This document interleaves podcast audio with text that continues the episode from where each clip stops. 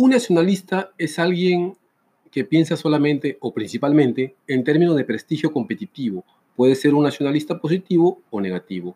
Esto es, puede emplear su energía ya sea en promover o en denigrar, pero en todo caso sus pensamientos giran siempre en torno a victorias, derrotas, triunfos y humillaciones.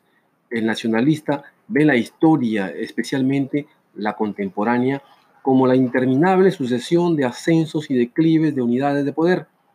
Y cada evento que tiene lugar le parece una demostración de que su propio bando está en ascenso y algún bando rival muy odiado está en descenso. Pero finalmente es importante no confundir el nacionalismo con la mera alabanza del éxito. El nacionalista no es alguien que simplemente tiene como principio estar siempre del lado del grupo más fuerte.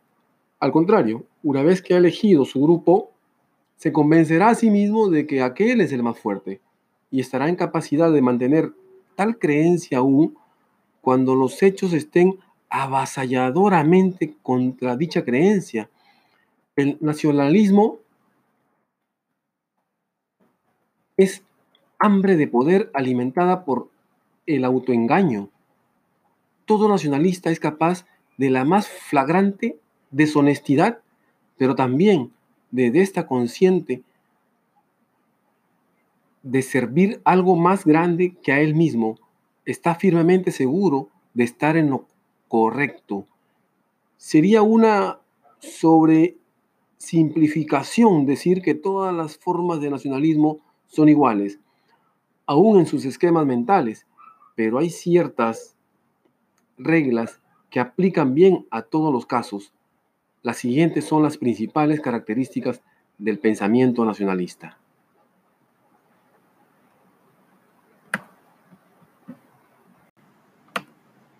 Obsesión. En términos generales, ningún nacionalista piensa, habla o escribe sobre otra cosa que la superioridad de su propia unidad.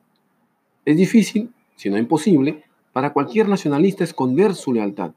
Si la unidad de su lealtad es un país, declarará la superioridad de este no solo en términos militares y de virtud política, sino también en el arte, la literatura, el deporte, la estructura lingüística, la belleza física de sus habitantes y quizá incluso hasta en el clima, paisajes y cocina. Mostrará una gran sensibilidad sobre aspectos tales como la correcta manera de enarbolar la bandera, tamaños relativos, de titulares y el orden en que los distintos países son nombrados. La nomenclatura juega un papel importante en el pensamiento nacionalista.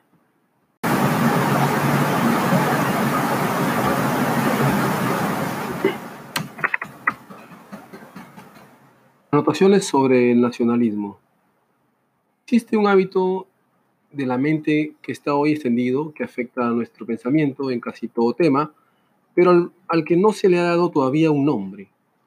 Como su más cercano equivalente que existe, he escogido la palabra nacionalismo, pero como se verá en un momento no estoy usándola en el sentido ordinario, sencillamente porque la emoción de la que hablo no siempre se refiere a lo que se conoce como nación, esto es, una raza determinada o un área geográfica.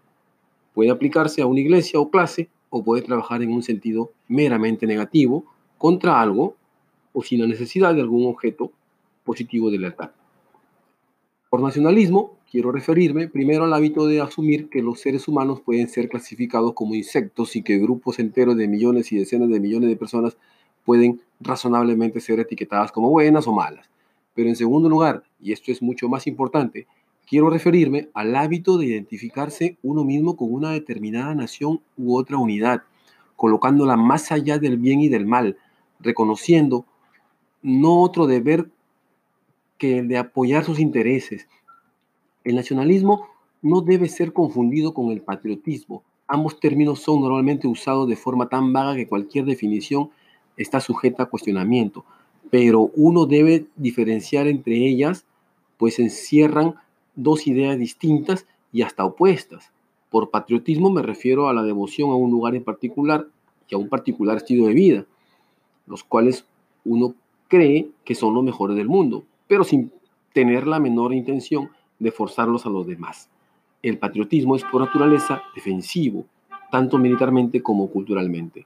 El nacionalismo, por otro lado, es inseparable del deseo de poder. El propósito perdurable de todo nacionalista es el de asegurar más poder y prestigio, no para sí mismo, sino para la nación u otra unidad a la cual ha decidido someter su propia individualidad.